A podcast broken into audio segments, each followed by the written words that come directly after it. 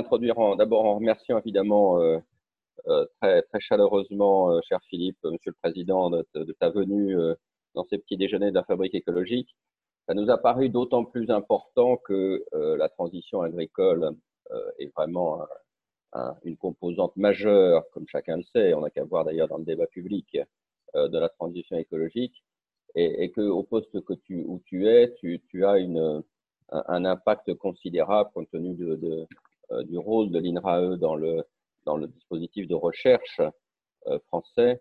Euh, tu as un rôle, et l'organisme que tu présides a un rôle absolument majeur sur l'évolution de cette transition écologique, sur les progrès qu'il faut, qu'il est possible d'attendre sur un certain nombre de sujets euh, et donc, euh, vraiment, ton intervention sera extrêmement euh, utile et intéressante, j'en suis sûr. Voilà, merci beaucoup de ta présence.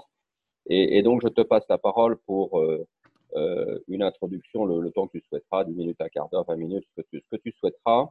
Et ensuite, nous passons aux questions et au débat. Et préparez d'ores et déjà vos questions, car nous souhaitons que malgré le caractère virtuel de ces petits déjeuners, il soit le plus animé possible, comme d'habitude. Voilà, merci beaucoup. Et Philippe, je te passe la parole. Donc. Merci beaucoup, euh, Géraud. Merci à toutes et à tous d'être là ce matin, même si effectivement c'est en, distanciel.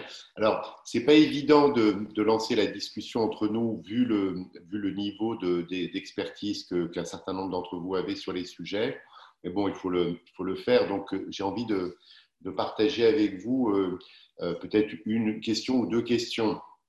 Pourquoi la transition agroécologie qui était un, peu un combat d'idées il y a encore cinq ou six ans et qui semble devenu un, consensus dans le débat public. Euh, pourquoi c'est si compliqué? Pourquoi c'est à la fois un consensus c'est bien un sujet de, de, controverse et d'opposition?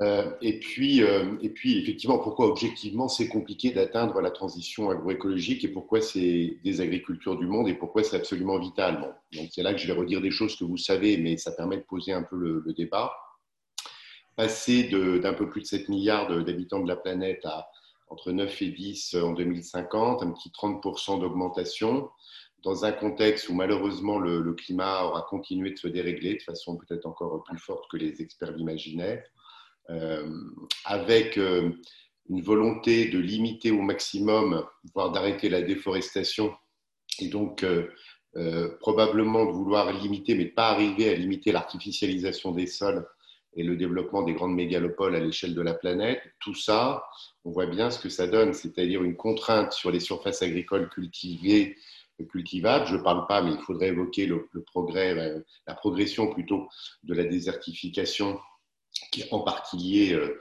euh, aux deux phénomènes précédents. Euh, tout ça fait que l'objectif de nourrir les, 10 milliards de, concitoyens de, la planète en 2050 avec des sols agricoles qui seront au mieux préservés, peut-être un peu dégradés, et avec un climat plus défavorable, ça paraît effectivement compliqué. Ça sera d'autant plus compliqué si on, a à faire face en termes de, de j'allais dire, de biomasse utilisable pour l'alimentation, on a aussi à faire face à la volonté, à la nécessité de décarboner l'économie. Et donc, on va revoir, on, voit déjà revenir des sujets qui ont été euh, à la une de l'actualité dans les années 2000, à la fois avec un moment, une dynamique positive, le développement des biocarburants, François euh, et d'autres s'en souviennent, et puis ensuite la contestation euh, sur la concurrence entre, le, entre les, les, productions industrielles de, biocarburants et, et, les usages alimentaires. Et on a quand même ce sujet devant nous c'est-à-dire euh, un besoin de carbone issu de la photosynthèse pour des matériaux, de la chimie, etc., qui vont venir en concurrence. Donc quand on voit tout ça, on, se dit qu'effectivement, euh, l'équation euh, pourrait presque paraître impossible. Alors, pour rester optimiste, ce qui est un peu ma nature, et puis, et, je pense la vôtre, on, voit quand même qu'il y a des leviers. Donc, il n'y a pas que la transition agroécologique, mais je vais y arriver. Il me semble qu'il y a trois grands leviers pour faire correspondre à terme l'offre possible alimentaire et la demande alimentaire mondiale. Euh, je n'ai pas parlé, excusez-moi, mais j'aurais pu aussi parler des tensions euh, et de la dégradation euh, massive de la biodiversité, qui est aussi un handicap pour les agricultures avec le problème des pollinisateurs. tout ça, ça contribue à, montrer une équation vraiment difficile. Alors les leviers pour essayer de d'articuler, de rééquilibrer la demande et l'offre alimentaire mondiale à terme, c'est bien sûr de travailler sur les gaspillages alimentaires. On le sait, c'est des évaluations à la louche, mais enfin, on est autour de 30% de minimum de gaspillage alimentaire, essentiellement dans les pays euh, du Nord, et sur les pertes après récolte dans les pays euh, euh, du Sud. Donc là, il y, a un, il y a un levier prioritaire. Le deuxième enjeu, qui ne sera pas le plus simple, mais qu'il faut engager, c'est l'évolution des régimes alimentaires. Comment on peut favoriser euh, concevoir et favoriser des régimes alimentaires sains et durables pour les populations. Et ça veut dire quoi concrètement? Ça veut dire ne pas suivre le trend de consommation de protéines animales euh, des Nord-Américains, des Européens à l'échelle de la planète, même si c'est la trajectoire que suivent pour le moment, et on ne peut pas les en blâmer, euh, les Chinois ou d'autres pays émergents dont le niveau moyen de, de vie augmente, se traduit par une augmentation proportionnelle plus importante de, produits carnés. Euh, donc, il faut qu'on ait un rééquilibrage. Il faut viser en tous les cas un équilibre. Nous, ce qu'on pense et ce qu'on dit, c'est qu'il y a une convergence possible entre des régimes qui sont bons pour la santé des citoyens et qui sont des régimes aussi bons pour l'environnement. Ce n'est pas toujours absolument aligné, il y a quand même des bonnes convergences. Et donc, si on vise un rééquilibrage entre protéines animales et protéines végétales à l'échelle de la planète, passer de deux tiers, euh, un tiers à 50-50 euh, selon les pays et de façon très grossière et selon les âges, ça permet de faire aussi euh, un deuxième levier d'ajustement de, de l'offre alimentaire. Le troisième levier dont on va parler là maintenant, je vais essayer de parler un peu, c'est une fois qu'on a dit ça, il faut encore produire sur des terres qui sont a priori pas plus nombreuses, au moins autant, euh, si ce n'est plus, euh, de produits avec, euh, dans une logique de décarbonation de, l'économie, avec, en, essayant de réduire au maximum, voire dans certains cas en supprimant les produits phytosanitaires de synthèse et, les engrais minéraux. et donc ça, c'est pour moi le troisième levier, évidemment, qui est très articulé avec les autres, qui est, l'enjeu de la transition des, des agricultures, la transition écologique des agricultures je disais en, première question, euh, euh, en première remarque, que c'était, euh, j'ai vécu il y a quelques années un débat au, Parlement et même dans le pays sur l'idée même d'inscrire l'objectif de la transition agroécologique dans le code rural, dans, l'objectif des politiques agricoles, c'était très débattu à l'Assemblée. au Sénat, évidemment, mais aussi dans les milieux professionnels. Euh, depuis de, j'allais dire, ça c'est le côté quand même optimiste, positif, euh, il y a une forme d'évidence qui est probablement liée à l'accélération du dérèglement climatique, aux effondrements de la biodiversité qui touchent les citoyens, qui touchent les agriculteurs. Euh, je, pense qu'il est difficile aujourd'hui en France de dire que la transition agroécologique est, est une bêtise, n'est pas nécessaire ou est un truc de bobo, ce qui était quand même un peu ce qu'on entendait il y a 4-5 ans. Donc ça, c'est le côté positif. Après, quand on veut la décliner, je l'ai vu aux États généraux de l'alimentation, où j'étais intervenu dans l'atelier sur la recherche et l'investissement, on avait, avec toutes les parties prenantes, et il y avait à la fois les, associations environnementales, les associations de consommateurs, les professionnels agricoles, les collectivités locales, etc., etc., la transformation, la distribution, on est arrivé à ce consensus oui, la transition agroécologique est une priorité pour la France dans les prochaines années. Euh, et, après, euh, la difficulté, c'est de la réussir, c'est-à-dire de sortir, peut-être que là, on voit un des, éléments du débat, sortir de ce que les sociologues appellent parfois un verrouillage sociotechnique, disons une forme d'optimisation, si on veut le dire gentiment, euh, des systèmes qui ont été construits sur le paradigme des années 1950-2000, où il fallait augmenter globalement la production agricole à l'échelle de la planète de façon quantitative, avec un paradigme qui était, qui n'était pas absurde hein, à l'époque, euh, qui était euh, euh, d'augmenter la performance à la fois des variétés végétales, des races animales, sur des idiotypes, on pourrait dire, de, de performance de rendement, et en considérant qu'on pouvait apporter des intrants qui étaient des ressources finalement à l'époque considérées comme, comme faciles et pas trop coûteuses pour améliorer ce rendement. Donc, tout, tout, le progrès agronomique ou presque, des années 1950, on va dire à 1980-90, qui s'est quand même fait, s'est fait sur ce trend-là. Il a rencontré des, succès puisque, on peut dire, on a, le monde a triplé l'offre alimentaire en 50 ans. Euh, le paradoxe, c'est qu'en triplant l'offre alimentaire, euh, la population euh, n'avait augmenté que de 2,3 et malgré ça, on n'a pas résolu le problème de la faim. je, pose ça là. ça veut dire que quand on se projette en 2050, on sait qu'il faut faire à la fois les trois leviers, réduire les gaspillages, rééquilibrer les régimes, faire la transition agroécologique. Et ce n'est pas pour autant qu'on aura malheureusement une répartition équitable des ressources et des systèmes alimentaires qui seront efficace sur tous les continents. Donc, on a réussi ça, euh, la, recherche, les professionnels, les politiques publiques, qui étaient relativement bien euh, articulées euh, pendant ces, 30 ou 40 années, a réussi l'augmentation de, cette production alimentaire. Mais on a vu ensuite, évidemment, à quel prix et à quel coût, en termes d'impact environnemental, en termes de consommation de, de, ressources fossiles, en termes de perte de biodiversité, avec des effets aussi sur le plan de la santé. Hein on a observé dans le monde que les carences nutritionnelles en micronutriments, elles étaient à peu près euh, proportionnelles à la baisse de, diversité cultivée euh, sur le plan végétal, mais aussi sur le plan animal. Donc on a euh, resserré, standardisé, hein, ça, cette offre alimentaire pendant 50 ans. Derrière tout ça, il y a des systèmes sociotechniques, il y a des filières, des acteurs qui s'organisent, qui sont par ailleurs dans une concurrence économique de plus en plus aiguisée avec l'ouverture des marchés. Et c'est ces systèmes-là qu'il faut maintenant euh, faire bouger. Et l'erreur euh, qu'on pourrait faire, ça serait de se concentrer euh, le débat et la question uniquement sur l'angle, parce que c'est le premier auquel on pense, du champ, de la parcelle, de l'exploitation, de l'agriculteur, en disant, bon, alors, il faut bouger. Oui, effectivement, il faut bouger. Un certain nombre d'agriculteurs et d'agricultrices le font dans leur démarche euh, d'exploitation pour s'engager dans le bio, pour s'engager dans l'agroécologie.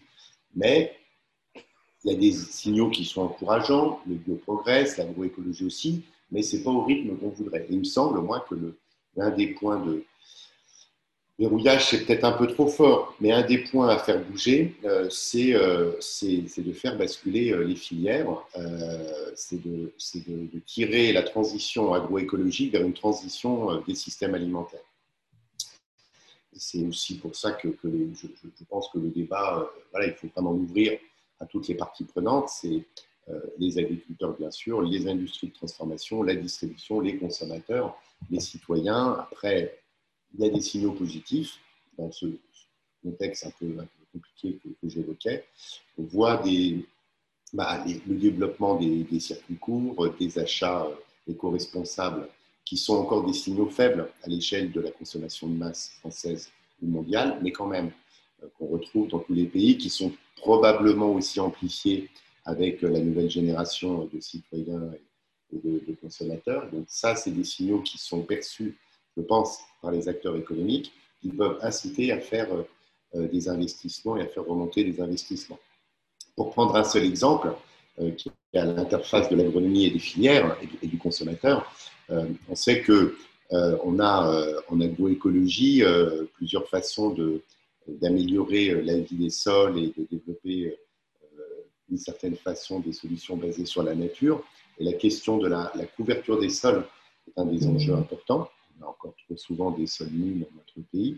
Et donc, des façons de couvrir les sols entre les cultures classiques de rente dans les, les assolements blé, orge, colza ou autre, c'est de pouvoir intercaler des cultures intermédiaires euh, et notamment des légumineuses.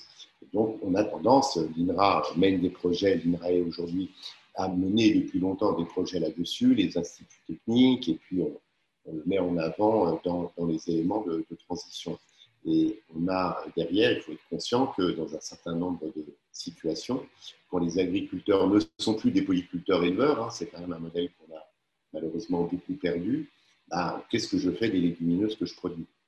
Est-ce que j'ai un si je n'ai pas de débouché euh, en alimentation animale sur mon exploitation, est-ce que je développe un débouché à côté, une logique de proximité Est-ce que je vais aller euh, vers ma coopérative avec euh, un marché, une transformation, etc.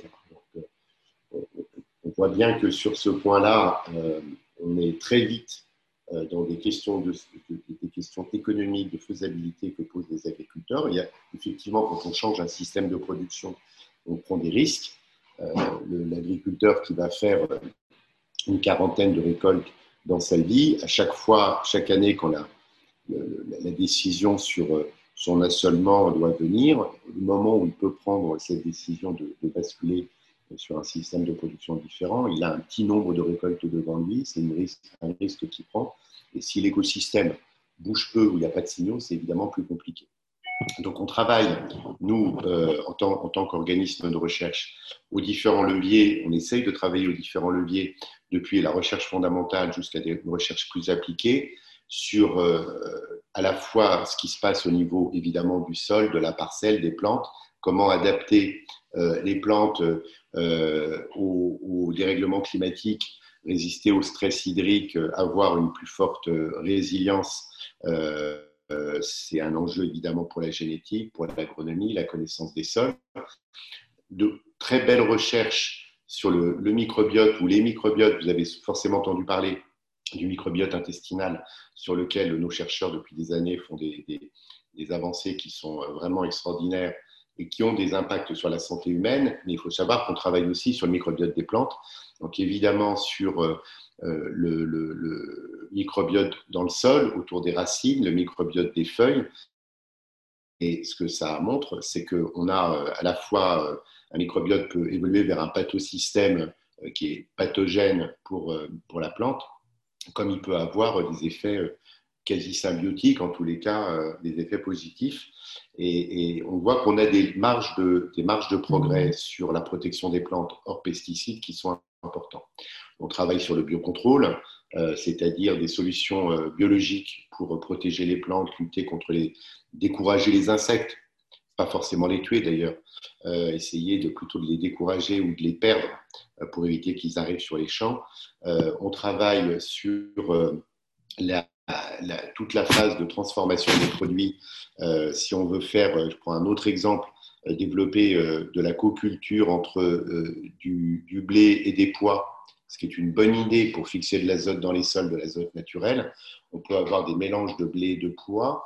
Et pour aider la valorisation de ces mélanges, on va travailler sur des techniques qui vont permettre de faire des, farines mixtes et les farines mixtes de, blé et de pois, si elles sont calculées dans des justes proportions, euh, ont un intérêt euh, euh, évidemment nutritionnel qui est fort et qui commence d'intéresser les entreprises.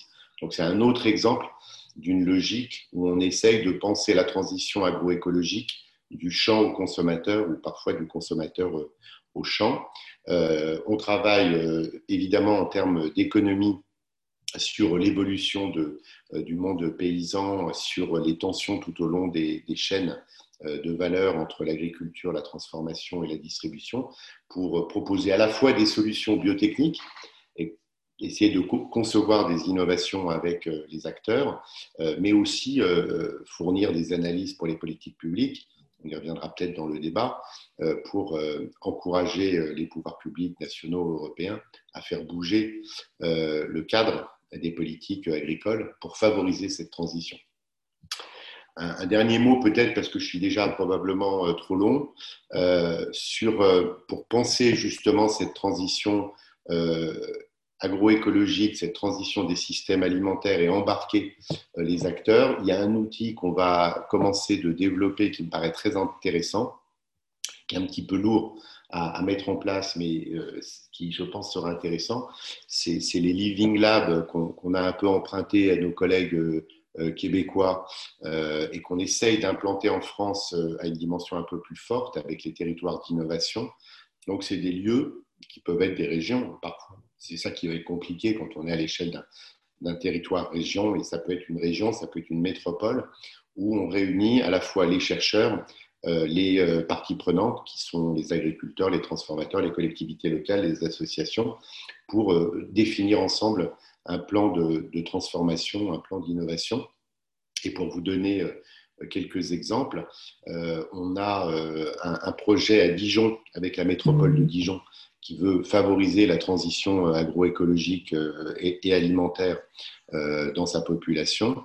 Donc, on articule des projets depuis l'agriculture. Il se trouve qu'on a un gros centre à Dijon avec des équipes très bonnes en agroécologie, de l'expérimentation avec les agriculteurs, des modèles qui vont être favorisés par les, coopératives locales pour produire, réduire les intrants et rentrer dans des démarches de labellisation agroécologique, de l'achat public dans la restauration collective. Ça, c'est l'exemple de la métropole de Dijon.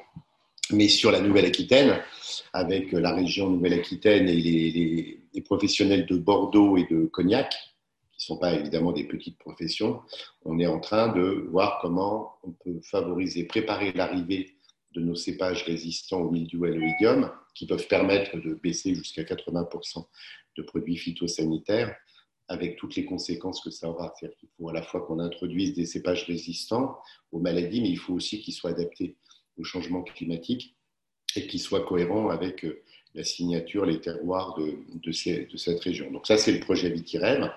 Et puis, euh, on en a un autre euh, qui va être très intéressant sur Grand Est, autour de la forêt, des arbres et des hommes, avec notre centre de Nancy et, donc là aussi, je vais parler de la forêt, Hervé le ferait mieux que moi, mais il y a une forme de transition aussi des politiques forestières pour les prochaines décennies à imaginer ce qu'on est en train d'essayer de faire, puisqu'INRAE est aussi présent sur, euh, sur la forêt. Voilà quelques exemples de euh, nouvelles formes, de nouvelles façons de concevoir euh, des, programmes de recherche et d'innovation en co-construit avec les acteurs c'est des projets lourds, hein, ça va s'engager sur une dizaine d'années.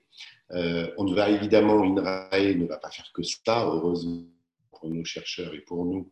On garde une activité de recherche de base euh, qui est libre, qui est, dans nos champs d'application, mais qui permet d'amener des idées nouvelles dans les laboratoires, dans les unités expérimentales, dans les serres.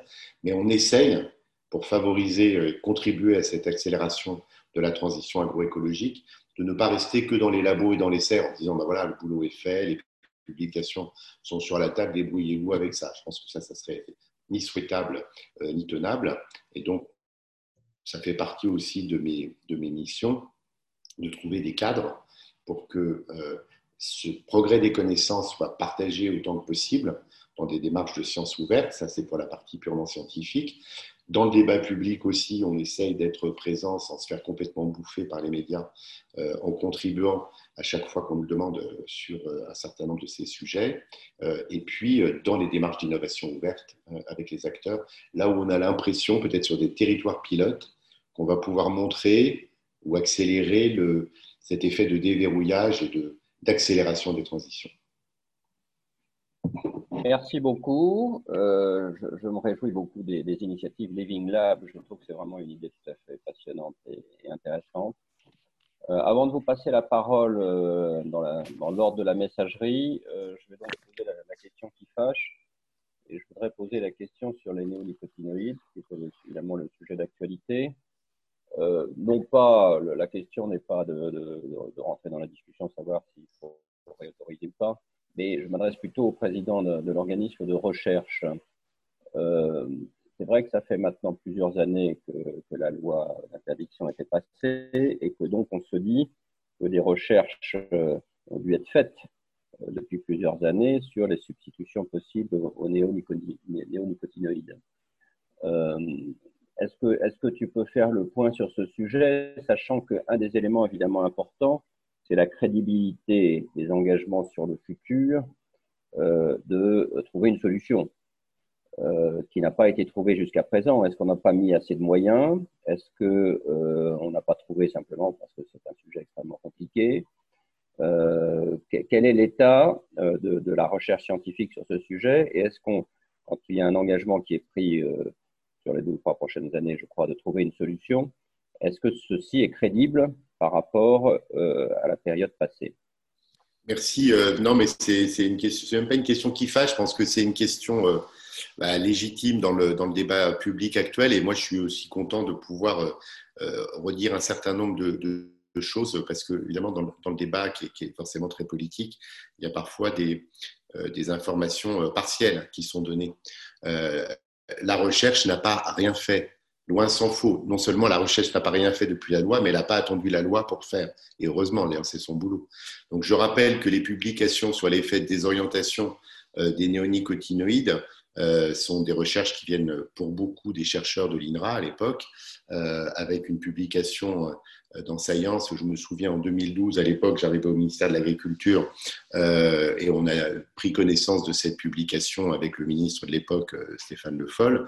Et quand on a vu ça, on a proposé la suspension des néonicotinoïdes sur alors sur les, plantes sur lesquelles ça avait été observé, c'était les plantes dites mellifères, euh, colza, tournesol. Et il y avait un effet délétère euh, qui n'était pas de la toxicité aiguë, mais une vraie désorientation des abeilles qui pouvait expliquer 30, 30 à 40% de perte euh, d'abeilles de retour aux ruches. Donc sur cette base-là, on a pris une mesure de suspension nationale et euh, une mesure ensuite étendue au niveau européen. Euh, et c'était bien issu de la recherche. Alors c'était une recherche sur l'impact, évidemment, mais la question se posait de, la recherche sur les alternatives pour les agriculteurs. Et il se trouve que on en avait, enfin les chercheurs en avaient trouvé sur un certain nombre de plantes utilisatrices. Donc c'est pour ça que le colza et le tournesol les agriculteurs n'étaient pas très contents quand la décision a été prise, ont pu s'adapter avec des moindres coûts en basculant sur des solutions de production alternatives. Euh, certains n'étaient toujours pas contents quelques années après, mais disons, il n'y a pas eu, le, il n'y a pas eu cette, cette, cette situation de, d'impasse euh, sur laquelle je vais revenir ou d'impasse euh, apparente sur laquelle je vais revenir euh, pour la betterave. les, recherches ont évidemment continué. il y a des solutions qui ont été trouvées sur les autres grandes cultures qui utilisent des néonicotinoïdes. Je pense au blé, à l'orge, au maïs. Donc là aussi, une solution chimique, on va dire, qui était particulièrement bien Imaginez, hein, à l'époque, quand, les nicotinoïdes sont arrivés, c'était, euh, ça pouvait apparaître comme un vrai progrès, euh, puisque par rapport à la pulvérisation d'insecticides, et les insecticides qui a été autorisés avant, bah, les, nouvelles molécules euh, étaient a priori plus précises, en moindre dose, elles semblaient moins toxiques. Alors c'est vrai qu'on a pu montrer quand même que la toxicité au gramme des néonicotinoïdes est extrêmement élevée. Mais euh, c'est vrai que pendant des années, ça a été perçu comme à l'époque un, progrès relatif par rapport aux, solutions antérieures. Ça n'a pas empêché la recherche publique de travailler et de montrer euh, euh, ses impacts. Et, je pense que quand on regarde la bibliographie, les publications mondiales sur les néonicotinoïdes et les pollinisateurs, c'est vraiment la recherche française qui a été leader, même si les Anglais, les Danois, les Néerlandais maintenant sont aussi des, grands des grands publics. Donc, on a trouvé des solutions alternatives pour un certain nombre de cultures. Pour la betterave, alors, pour la betterave, euh, ce qui, nous ramène au, débat, je dirais que d'un point de vue purement technique, si on était à l'échelle euh, d'une parcelle, d'une unité expérimentale euh, de, l'INRA ou d'INRAE, on a des solutions techniques. Là où il n'y en a pas, donc c'est pour ça que le, débat est passionné, on peut à la fois dire, mais enfin, euh, avec euh, des régulateurs biologiques en nombre sur les parcelles, si on a suffisamment de coccinelles euh, pour empêcher les, pucerons de se développer massivement, on a des éléments de, régulation qui peuvent fonctionner.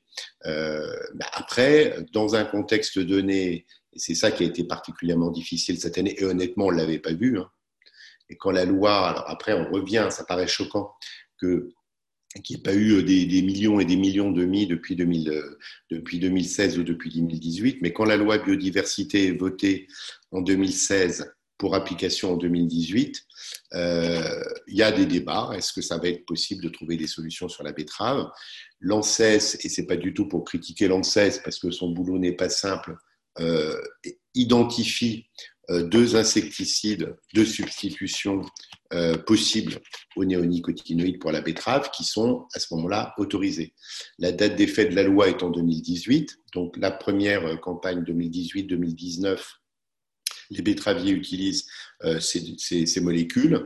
il y a une, un hiver qui est plutôt froid, il y a peu, pas énormément d'infestations, donc il y a des petites pertes de jaunisse, mais qui restent tout à fait marginales par rapport aux autres problèmes de la filière. Donc, il n'y a pas du tout de, n'y a pas du tout de tempête et de contestation. Et, l'hiver qu'on vient de passer, qui est un hiver exceptionnel, avec un mois de mars particulièrement doux, euh, qui doit être le, plus doux depuis 40 euh, ou 50 ans, euh, en tous les cas sur un certain nombre de zones, conjugué à un vent de sud qui a été très fort, fait que au moment où les pucerons étaient là, ils se sont développés très vite. Les betteraviers qui ont utilisé les molécules se sont rendus compte à ce moment-là qu'elles avaient un effet très marginal. On a d'autres publications qui ont montré que les, molécules insecticides autorisées euh, il y avait des contournements de, résistance qui étaient en train d'apparaître euh, chez un certain nombre de, populations de pucerons verts. Donc je pense que tout ça s'est conjugué pour que le sujet explose et devienne... Euh, alors après, avec une mobilisation de la filière betterave-sucre qui est dans une situation de fragilité, on est sorti des quotas de sucre, la compétition est forte, il y a des sucreries qui battent un peu de l'aile. Et donc, ils ont tous les sujets se sont cristallisés, si j'ose l'expression, avec euh, euh, nos sucreries, certaines sucreries sont en difficulté. Le betteravier, on le sait bien, n'est jamais un pur betteravier. C'est c'est un céréaliculteur qui fait ses arbitrages.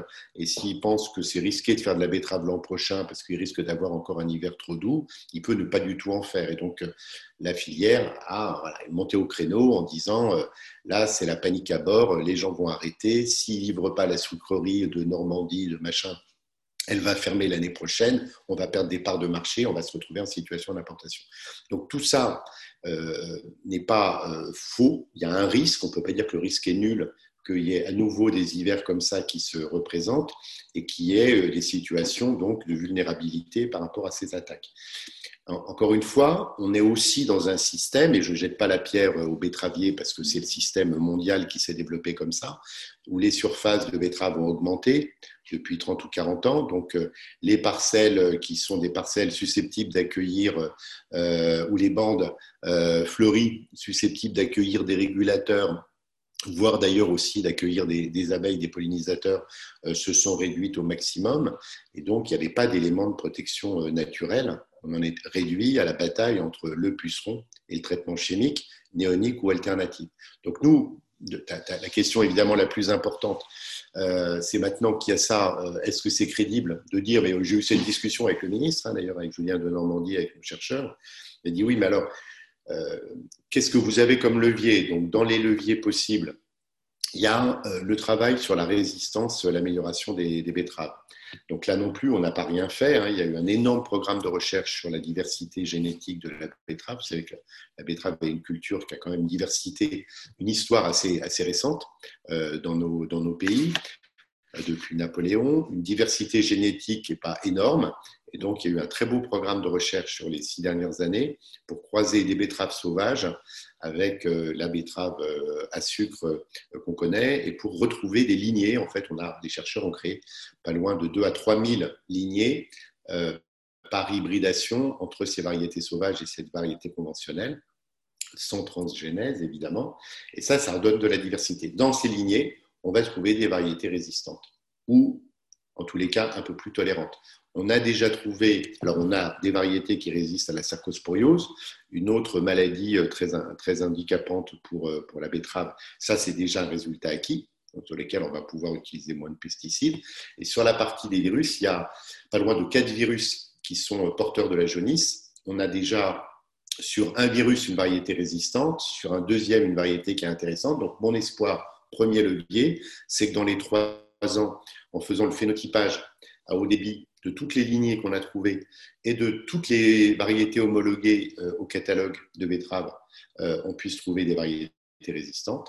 Donc, premier axe. Deuxième axe, euh, il faut qu'on ait, on réintroduise, qu'on obtienne des betteraviers qui s'engagent dans un réaménagement de leurs parcelles, qui ne mettent pas le modèle économique en l'air.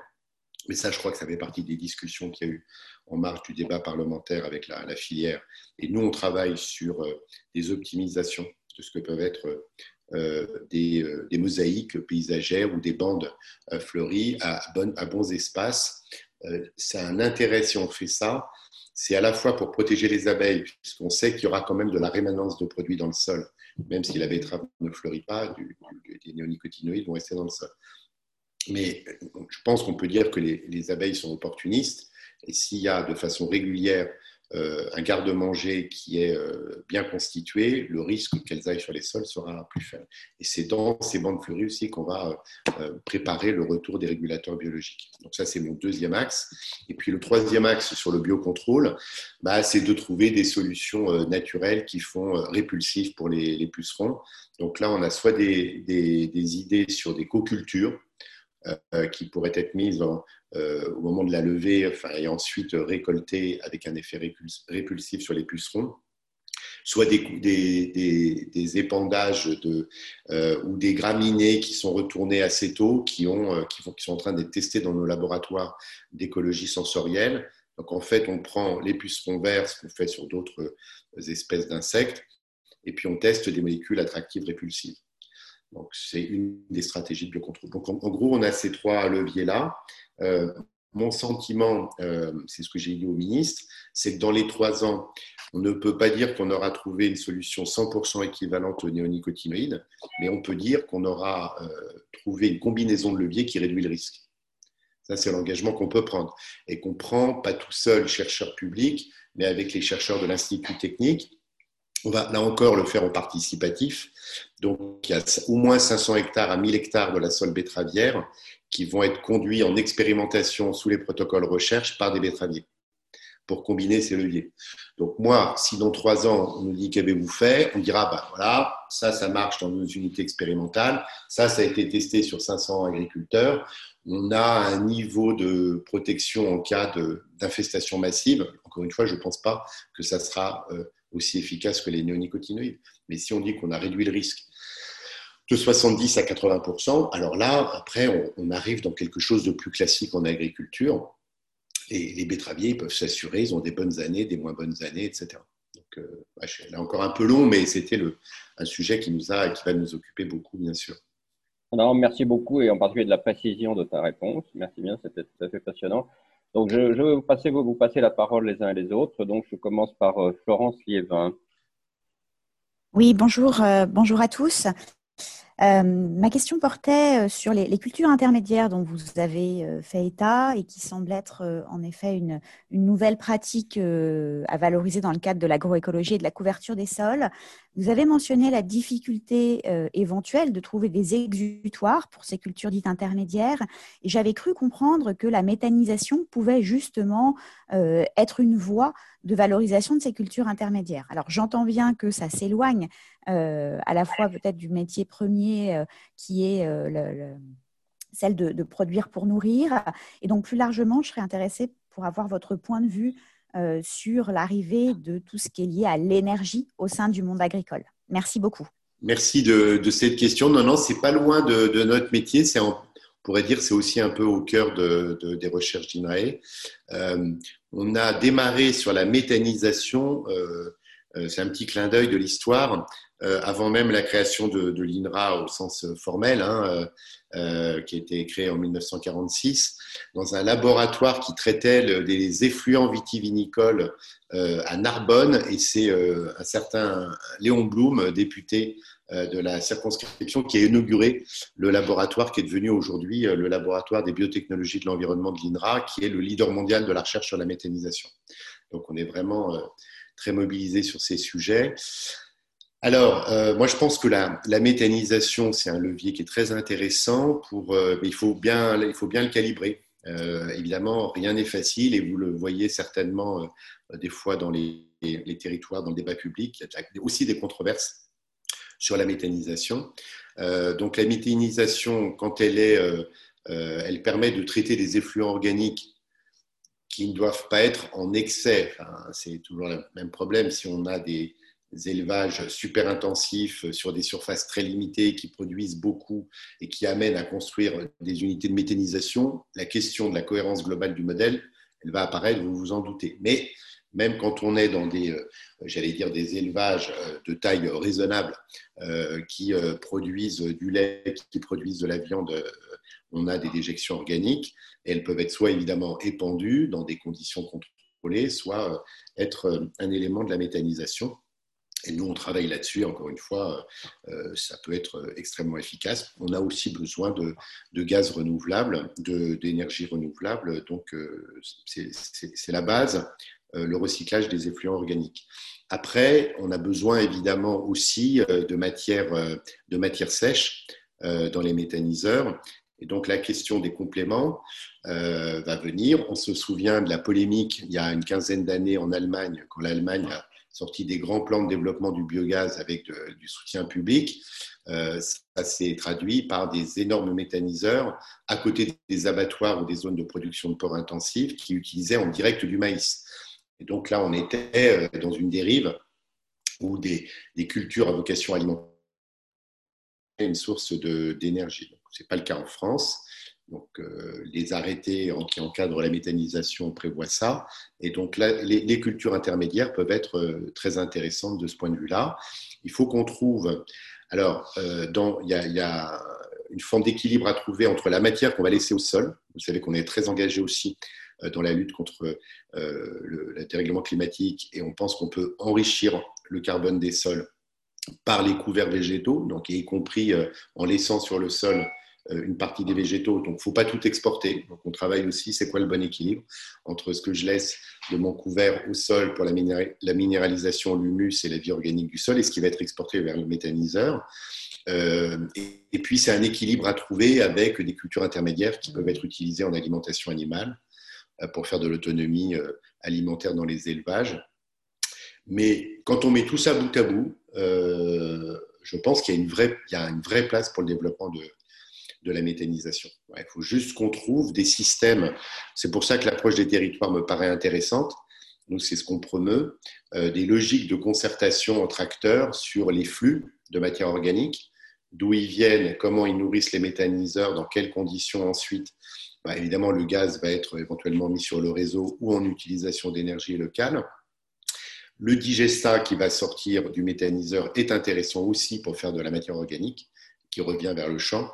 Donc c'est ça qu'on organise. Mais euh, ça se développe. Il y, a, un débat en France sur le prix de rachat qui était très relativement élevé pendant les premières années, que le gouvernement a euh, voulu euh, plafonner et réduire. Donc la, dynamique de la courbe de méthanisation en France n'est pas encore complètement claire à cause de ça. Merci beaucoup. Je vous rappelle que vous pouvez vous inscrire sur la messagerie si vous souhaitez intervenir. Alors, je passe la parole à François. François, sur le sujet que tu, connais très bien, très bien connu dans tes différentes fonctions, qui est donc le stockage, ce que tu viens d'évoquer sur le stockage du carbone dans les sols. François, toi. Oui, bonjour. Alors, ma question porte sur les prairies qui, sont, me semble-t-il, un lieu de stockage de carbone euh, intéressant. Et donc, euh, euh, ma question, c'est si on va vers une alimentation moins carnée, donc probablement moins d'élevage, qu'est-ce qu'on peut dire euh, en termes prévisionnels sur l'impact que ça aura sur les surfaces de prairies dans notre pays? Est-ce que tout va se faire en, important moins de soja, en gros, et qu'on pourra conserver nos prairies?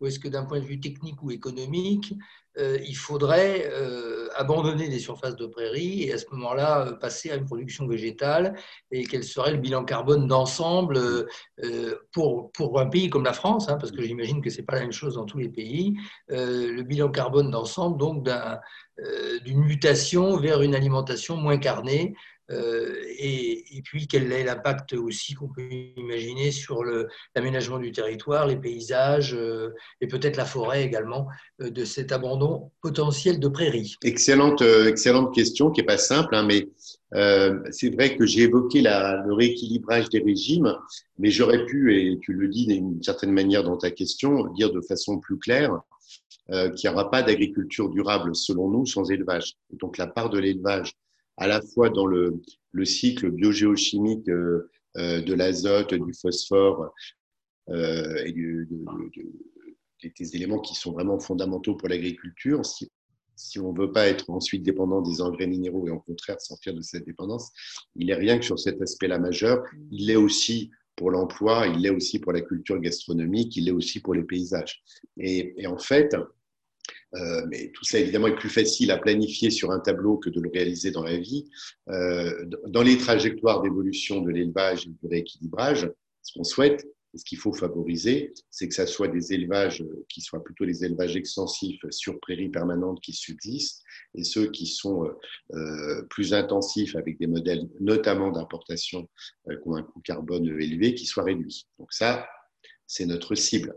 Après, est-ce que c'est ce qui va se passer? Évidemment, la, vie est plus complexe parce que les jeux de concurrentiels entre des, élevages intensifs en fonction euh, du type de produit fait. Enfin, normalement, l'élevage extensif sur prairie, en termes de, charge opérationnelle, il pourrait être plutôt robuste et, passer mieux que des élevages intensifs. Mais c'est plus compliqué que ça. Ils n'ont pas les mêmes modèles d'animaux, il n'y a pas les mêmes traditions. Mais c'est important ce que tu dis. Et, on a fait une étude nationale euh, du, potentiel 4 pour 1000 de la France. Hein. donc, comment on peut enrichir à l'échelle des sols français, de l'ensemble des sols français, la teneur en carbone avec euh, quel type de pratique. Je vous invite à la, à la, parcourir pour ceux que ça intéresse. Elle est en ligne sur notre site et si, si vous ne la trouviez pas, je la repasserai à, à Géraud. Euh, c'est vraiment, c'est la première fois qu'on fait ça dans un pays à l'échelle euh, au niveau international, ce qui est un peu logique puisque l'INRA avait été leader sur le 4 pour 1000. Ce que ça montre, c'est qu'évidemment, le taux de concentration le plus élevé en carbone, le plus intéressant, c'est la forêt, la prairie permanente. Voilà. Donc Hervé n'est pas contre cette assertion.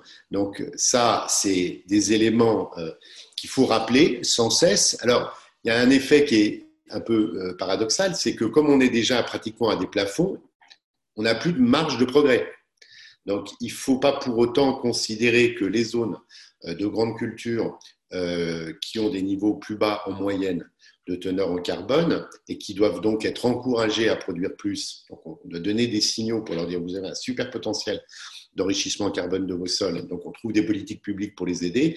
Il ne faut pas que ça soit, ça serait très paradoxal, que ce soit au détriment de la prairie notamment, voire de la forêt. Si on disait ben, dans la PAC, tel type de, euh, de, de pratiques agroécologiques sur les grandes cultures euh, qui enrichit en carbone est primé à tel niveau et que ça conduise des agriculteurs à faire des calculs d'optimisation, à retourner leurs prairies et à déstocker du carbone. Ça, ça serait complètement idiot. Donc il faut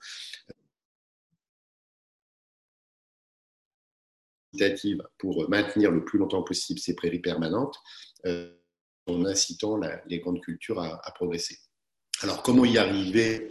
On peut y arriver, comme toujours, euh, par les politiques publiques. On peut aussi y arriver euh, par le marché. Donc, nous, on travaille sur la quantification du carbone dans les pratiques euh, pour aller vers de la labellisation ou pour aller vers des crédits carbone, des services écosystémiques qui, qui peuvent être payés par le contribuable ou payés par le consommateur. Et c'est en train de bouger, ça. Donc, c'était un petit peu compliqué parce que de la même façon que ça a été compliqué de le faire sur la forêt, de se mettre d'accord au niveau international sur les méthodes de quantification euh, du carbone, euh, et c'est encore d'ailleurs euh, controversé hein, quand on dit, parce que tous les experts ne sont pas d'accord sur les horizons de temps, entre ceux qui, qui prennent l'horizon à 30 ans ou à 50 ans, ça va changer les modes de sylviculture privilégiés, mais dans le domaine des prairies, on est en train d'arriver à un consensus sur telle pratique, ça fait tant de carbone, et si le carbone vaut tant, la valeur tutélaire, alors ça pourrait faire l'objet de rémunération par les acteurs économiques ou, la puissance publique. Sur ce dernier point, il y a, sur l'aspect socio-économique, il, y a, des, il, y a il y a des papiers faits par l'INRA là-dessus ou bien c'est des, des, papiers Oui, oui, oui. oui. oui, on, retrouvera ça parce que c'est très passionnant. Ouais. Et tu me remettras sinon un petit mail, je vous ferai ah, une gentil. A, il y a vraiment beaucoup. C'est gentil. Merci beaucoup. Hervé, Hervé, à toi.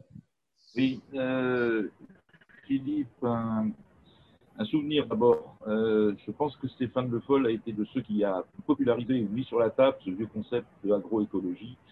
Et je lui avais dit, écoute, c'est bien l'agroécologie, mais il faudrait aussi parler de sylvoécologie. Oui, je me souviens. vous, tu te souviens? La, réponse, la réponse de Stéphane, écoute Hervé, tu m'emmerdes. De la sylvoécologie, vous les forestiers, vous en faites déjà ça va déjà être assez galère de faire passer le truc dans le monde agricole, donc on verra ça plus tard. Bon, on y est, euh, on y est toujours. Euh, moi, je voudrais poser une question sur ce vieux débat sur le savant et le politique, débat séculaire.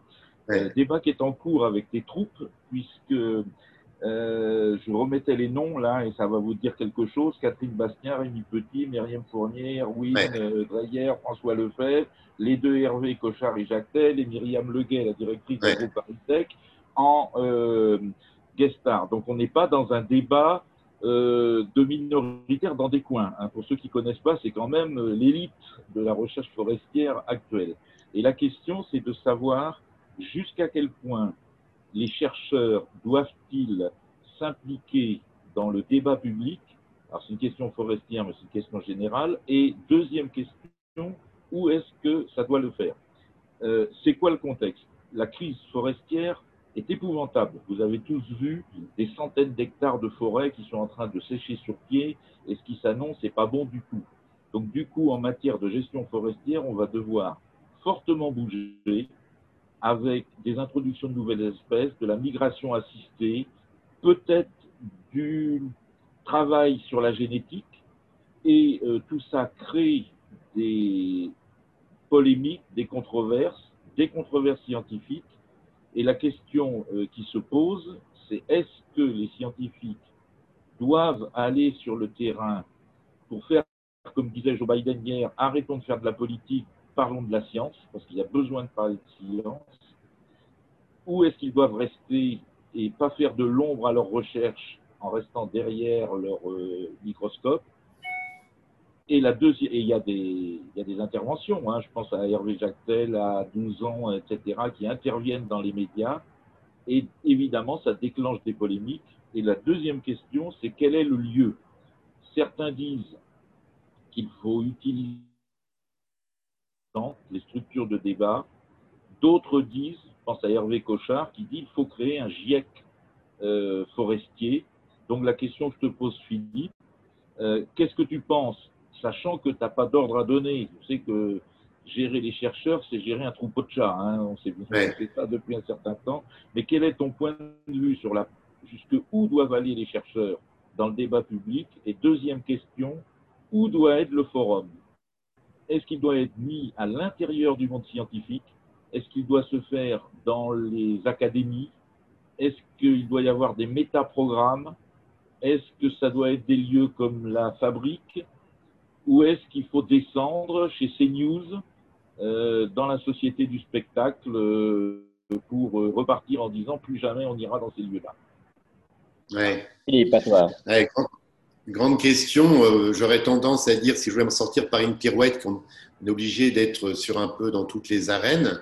Alors, euh, en essayant de remettre un petit peu les choses en ordre, c'est vrai que les, scientifiques, euh, leur première mission, et c'est ça qui les motive, y compris quand ils sont mal rémunérés dans la recherche publique, c'est de, en général, hein, c'est de pousser plus loin les fronts de connaissances. C'est le plaisir de la, de la découverte, de, comprendre le vivant, de comprendre euh, la planète, le fonctionnement, etc. Ça, ça reste le moteur premier. Euh, et, moi, on essaye autant que faire se peut de le respecter. On a aussi, euh, comme agent public, des missions qui sont reprises dans la loi, dans les décrets, et qui sont, je pense, peu ou pas contestées, qui sont des missions de, de valorisation, de transfert de ces connaissances vers la, société et vers le grand public. Et on a plusieurs leviers pour le faire. On, doit contribuer, ça ne se faisait pas trop à euh, mais on essaye de le développer maintenant à. On contribue à l'enseignement. Euh, et notamment à l'enseignement supérieur, euh, ce qui est un lieu, j'allais dire, assez évident de croisement entre les nouvelles générations qui vont être formées en profitant de la science et qui vont être aussi, qui sont déjà les citoyens d'aujourd'hui et qui seront les citoyens de demain et qui apportent aussi euh, leur créativité dans les laboratoires avec les doctorants et les postdoctorants. Donc on, le fait, ça j'allais dire, ça répond pas vraiment à ta question, mais à mon avis, à, moyen terme, si on est optimiste, euh, le fait que la science soit produite euh, avec des, jeunes euh, universitaires ou des jeunes dans les écoles, c'est un, point important de leur formation. Et puis après, on pourrait étendre la question avec euh, l'éducation nationale et la formation euh, plus globale, l'enseignement secondaire, l'enseignement technique, dans lequel la science, à mon avis, est insuffisamment présente. Nous, on essaye d'avoir des activités de, sciences participatives avec des initiatives comme tous chercheurs, des, accueils de, jeunes dans les labos, etc., etc. Je pense que ça, c'est vraiment un travail de fond. ce qu'on appelait, ce qu'on appelle encore la culture scientifique ou, ou oui, la culture scientifique, la, fête de la science, la présence euh, dans des situations où on ouvre les laboratoires, on explique aux jeunes, y compris des fois aux très jeunes ou aux familles, à quoi, euh, qu'est-ce qui se passe dans un labo et à quoi ça sert. Je pense que tout ça, c'est un travail de fond qu'il faut faire et que les chercheurs aiment bien faire en général. Alors, on ne peut pas trop les divertir de leur activité principale, mais quand on le fait, moi je le vois chaque année sur le salon de l'agriculture. Bon, là, cette année, malheureusement, je pense qu'on ne le verra pas, euh, mais c'est des rencontres magiques euh, entre des chercheurs, des ingénieurs, des techniciens qui viennent passer une semaine à Paris en se disant mais qu'est-ce que je viens faire à Porte de Versailles alors que j'avais ma publi à terminer et qui vont montrer leur manip aux gens qui défilent en masse et qui parfois n'ont jamais vu de chercheurs, c'est souvent des moments euh, superbes. Donc ça, je pense que ça fait partie de nos missions. Et pour aller dans le, cœur de ta question, dans les débats, euh, il y a différents types de débats où le, chercheur est, finalement peut être sollicité, où la science peut amener son point de vue. Il y a des, situations où on peut dire que la controverse scientifique, elle est majoritairement derrière nous. C'est jamais à 100%. Je vais prendre un sujet euh, que, tu as évoqué, le climat. Bon, il y a encore des climato-sceptiques dans l'univers scientifique, mais ils ont été quand même progressivement réduits. Euh, et pour autant, les décisions qu'il faudrait prendre euh, pour limiter le dérèglement climatique sont des décisions qui ont un impact économique, politique, social qui peut être très fort. Donc là, avec, on a le cas du GIEC, mais on a nos chercheurs qui vont aussi dans les, éventuellement sur les plateaux télé ou dans les débats, euh, dans les fabriques citoyennes ou dans les grands débats publics post-gilets jaunes qui peuvent être sollicités pour expliquer euh, les enjeux qui sont liés aux, grandes mutations et aux, grands enjeux globaux de la planète. J'allais dire ça, c'est relativement facile il faut qu'ils aient envie, hein. on ne va pas les forcer, mais on en trouve. Et, je pense que c'est encore dans nos missions.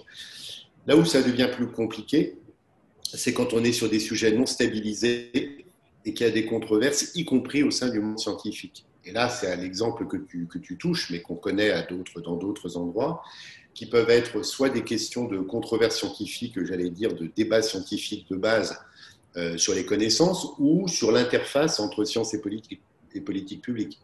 Euh, voilà, comment, euh, quelle politique sylvicole dans le contexte du changement climatique et de la biodive, régénération naturelle, plantation, tatata, enfin, il y a exploitation de la forêt, euh, où on va avoir, sur des approches qui sont générales, les, les sujets de controverse sont pluridisciplinaires, on va avoir des sensibilités de scientifiques qui ne sont pas d'accord entre eux, soit à l'intérieur de la même discipline, soit entre des disciplines voisines. Donc là, euh, ce qu'on essaye de faire au sein de l'établissement, parce qu'évidemment, il n'est pas question ni de, d'avoir une parole d'autorité euh, qui serait assénée par la direction générale. Maintenant, vous arrêtez de débattre, c'est ça qu'on va faire. On peut tenter par moment de le faire un peu, mais ça ne marche pas. Euh, donc, on essaye d'organiser des débats internes avec, avec les chercheurs concernés. On essaye aussi, on rappelle des règles de base d'éthique de déontologie. Il hein. faut quand même les rappeler à tout le monde parce que des fois, les, scientifiques, c'est comme tout citoyen, peut se laisser un peu emballer euh, par sa passion ou son militantisme. Donc, dans les règles de base, il y a je parle dans les domaines où je suis quand même compétent. Quand je parle en tant que chercheur INRAE, c'est normalement, je parle sur la base de publications que j'ai fait avec des, avec des bases scientifiques à peu près éprouvées. Et puis, j'écoute les autres et puis, euh, s'il y a des points de vue différents, on essaye de comprendre d'où viennent les différences pour essayer de faire des synthèses. Là, c'est ce qu'on va être amené à faire sur la forêt. C'est ce qu'on va essayer de faire sur la forêt parce que moi, ce n'était pas le cas pour moi, ce n'était pas visible il y a un an, mais on sent euh, les tensions et les contestations euh, monter très fort.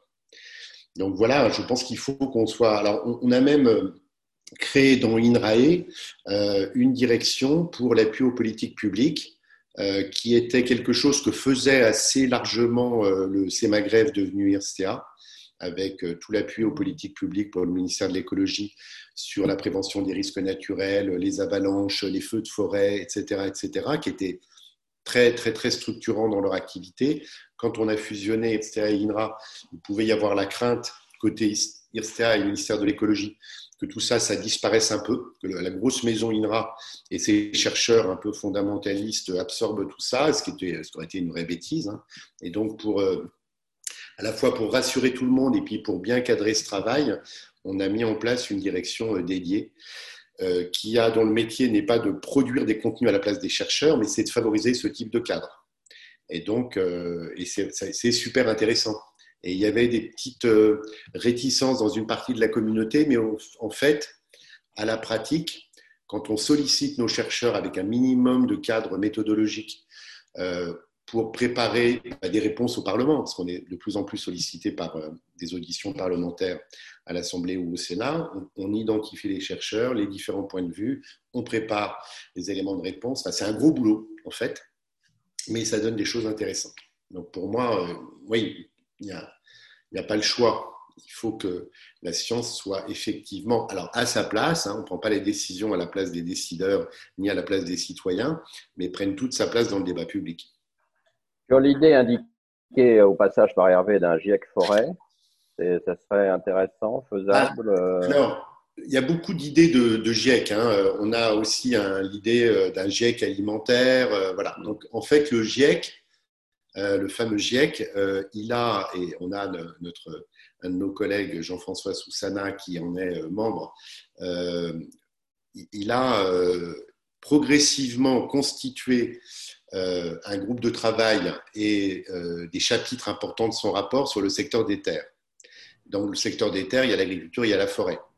Donc je pense que ça aurait un inconvénient, ça aurait un avantage en termes de visibilité. Il ne faudrait pas l'appeler GIEC, mais si à un moment donné on veut faire une alliance de la recherche forestière internationale pour échanger euh, et puis pour proposer des grands projets, moi j'y suis assez favorable. J'avais même évoqué avec Hervé Jactel et avec d'autres euh, l'idée qu'on puisse, euh, l'INRA, devenu INRAE, puisse essayer de mettre en place un programme de recherche mondiale sur l'adaptation des forêts au dérèglement climatique.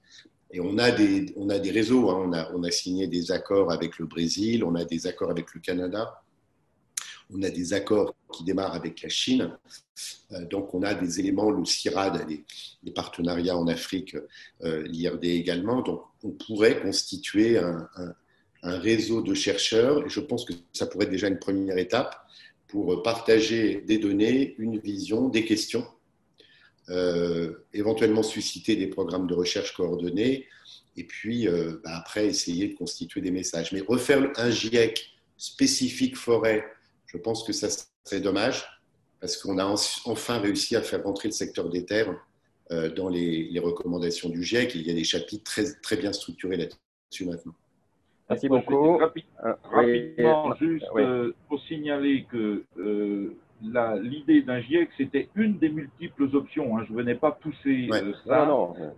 deuxièmement, je rappelle que l'UICN et l'IUFRO sont historiquement des créations françaises du monde de la recherche. Donc cette idée de travailler au niveau mondial, euh, en tout cas européen, sur euh, un assemblage forêt et changement climatique, alors qu'on l'a déjà fait sur la génétique, euh, je pense que ce serait une très bonne chose. Et puis je suis chargé aussi, Philippe, et je le fais publiquement, de dire que les quelques modestes mètres carrés qu'il y a du domaine de l'Institut de France à Chantilly sont à la disposition du monde de la recherche pour vous accueillir, pour lancer ces grands travaux euh, de réflexion globale et d'ouverture à la société.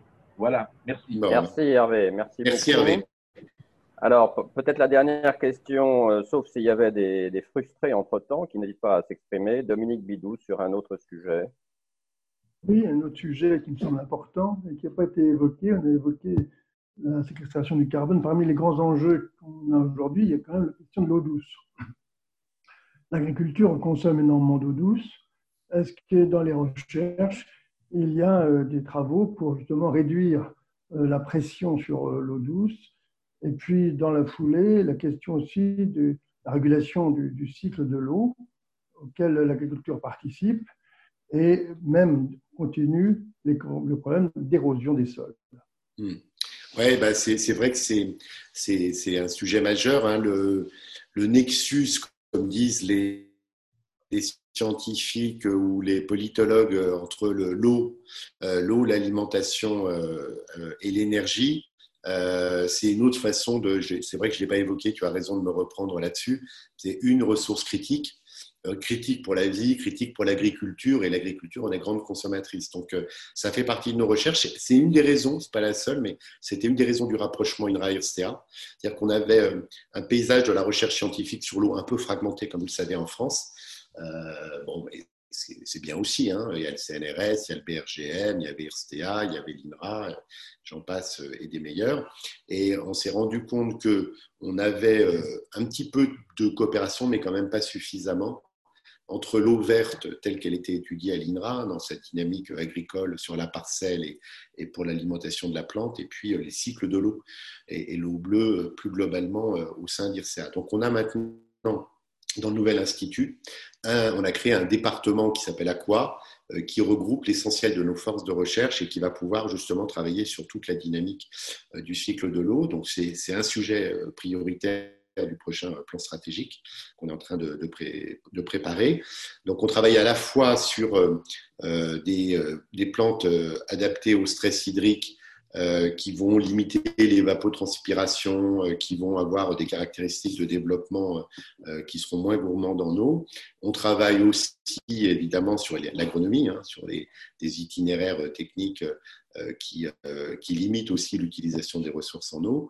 on travaille sur le reuse, donc comment on peut avoir un cycle de l'eau qui est plusieurs fois bouclé dans des conditions sanitaires euh, qui soit évidemment garantie. Euh, il y a des marges de progrès, euh, je pense, assez importantes pour que les, prélèvements nets sur les nappes ou sur la ressource en eau dans le cadre de la production agricole soient vraiment améliorés. Donc c'est un sujet très important pour nous. Merci beaucoup. S'il n'y a pas d'autres questions, je n'en vois pas. Euh, il nous reste donc, est-ce que, comme c'est la tradition dans ces petits déjeuners, euh, tu t'exprimes sur les trois vœux Je te rappelle, un vœu, tout ça pour des vœux pour accélérer la transition écologique, dont chacun, chacun souhaite faire évidemment. Euh, un vœu donc au secrétaire général de l'ONU, un vœu au président de la République et un vœu aux citoyens. Voilà. Alors, à toi, Philippe. Alors, merci. C'est pas mal de vos questions parce que finalement, ça illustre bien quand même, enfin, ça, ça, résonne bien avec notre discussion euh, parce que, comme je disais en introduction, euh, euh, c'est vraiment l'affaire de tous, cette transition agroécologique. Ça peut paraître une affaire de spécialistes, de scientifiques ou d'agriculteurs, mais c'est vraiment l'affaire de tous. Donc, pour le secrétaire général de l'ONU, j'aurais tendance à lui proposer de saisir l'opportunité du sommet alimentaire mondial l'an prochain euh, pour faire vraiment converger euh, les débats qui, pour, le moment, restent un peu trop en silo entre euh, le climat, et on a un très bon GIEC, la biodiversité, on a une COP biodiversité malheureusement qui a été reportée, les questions de l'alimentation et de la sécurité alimentaire mondiale. Pour le moment, je trouve qu'on n'a pas d'agenda intégré. Et, nous, on voit bien que tout est complètement connecté, mais dans les champs de négociation, c'est encore découpé en tranches. Et donc après, c'est aux États, aux acteurs de refaire le, lien. Donc moi, j'aimerais qu'on ait à un moment donné euh, euh, un forum mondial où euh, la question de la tension sur la ressource en eau, de la tension sur le climat, de la tension sur la biodive et de la tension sur les transitions alimentaires soit réunie pour qu'ensuite on puisse dessiner des, des trajectoires, des itinéraires de transition. Pour le président de la République, moi, je souhaite qu'il euh, saisisse avec le gouvernement l'occasion de la prochaine réforme de la PAC, non pas pour le grand soir, je serais, euh, naïf euh, ou hypocrite, mais en tous les cas pour qu'il y ait une, accélération, une mobilisation de moyens supplémentaires pour encourager ce que j'ai dit tout au long de ma présentation, les acteurs de l'agriculture, de l'agroalimentaire, à s'engager sur les transitions. Et ça, c'est mieux si on le fait au niveau européen. On peut le faire un peu avec le plan d'investissement. Il y a des mesures qui vont dans ce sens-là, qui ont été annoncées, mais c'est quand même le terrain de jeu, il est au minimum européen. Et, je pense qu'on a intérêt à ce que l'Europe euh, s'engage à l'occasion de la PAC dans la transition agroécologique la, présidente euh, a, évoqué, le, enfin, ils ont lancé l'initiative Farm to Fork. Il y a pas mal d'initiatives qui sont sur la table, encore c'est bien, mais il faut le transformer concrètement dans les décisions de la future PAC. Et puis le citoyen, enfin, que nous sommes tous, bah, c'est d'essayer de, concilier. Euh, euh, mais ça, vous devez le dire à chaque fois dans tous vos débats, c'est de concilier les attentes du citoyen avec le comportement du consommateur. Et donc, essayer à chaque fois que c'est possible dans nos pratiques que ce soit d'achat, que ce soit de restauration collective, d'avoir un, comportement éco-responsable qui aille identifier ben voilà, ces, agriculteurs. Ça peut être évidemment dans le bio, c'est le plus facile à repérer, mais aussi d'autres euh, filières et produits qui s'engagent dans les, transitions agroécologiques. Il faut qu'on aide le citoyen parce que ce n'est pas encore suffisamment clair euh, sur les emballages, mais on y, travaille aussi. Très bien, écoute, il nous reste à, te remercier. Je dois dire que le, vœu, à titre personnel, le vœu pour le secrétaire général de l'ONU me paraît particulièrement intéressant et pertinent. Je trouve d'ailleurs peut-être qu'il faudrait que la fabrique écologique fasse un petit, travail là-dessus parce que je partage totalement ton point de vue sur euh, la nécessité de mise en cohérence euh, des négociations internationales sur ces différents sujets qui sont quand même très largement connectés les uns avec les autres. Et c'est vrai qu'on a l'impression que euh, pour le moment, c'est vraiment des, des, négociations en silo euh, sans qu'il y ait de réelle connexion entre, entre ces différents sujets. Et parfois, même des, parfois même des oppositions, c'est-à-dire que le monde de la biodiversité, à un moment donné, a le sentiment de ne pas être entendu face au monde du climat. Et donc, euh, voilà, il y a des communautés qui font remonter à l'agenda euh, des sujets, euh, mais il faut qu'on regarde. Évidemment, dans la vraie vie, tous ces sujets sont articulés entre eux. Et on trouvera des solutions qui seront dans tous les cas difficiles sur ces différents agendas que si on arrive à avoir des agendas de transition qui soient multi-enjeux. On a réuni, je, sans rallonger, mais j'y pense, un séminaire de chercheurs euh, du monde entier sur nos, domaines. Alors, ça devait être en présentiel à Royaumont, puis on l'a fait à cause du Covid en partie en, distanciel. Et les chercheurs vont produire euh, un papier, vont me remettre un rapport un peu sur ce sujet-là. Et donc, il y avait des, chercheurs euh, d'Europe, des États-Unis, de Chine. Et, donc, une prise de conscience qui est vraiment là-dessus. Donc, on aura peut-être un papier dans Nature Sustainability qui va sortir bientôt là-dessus.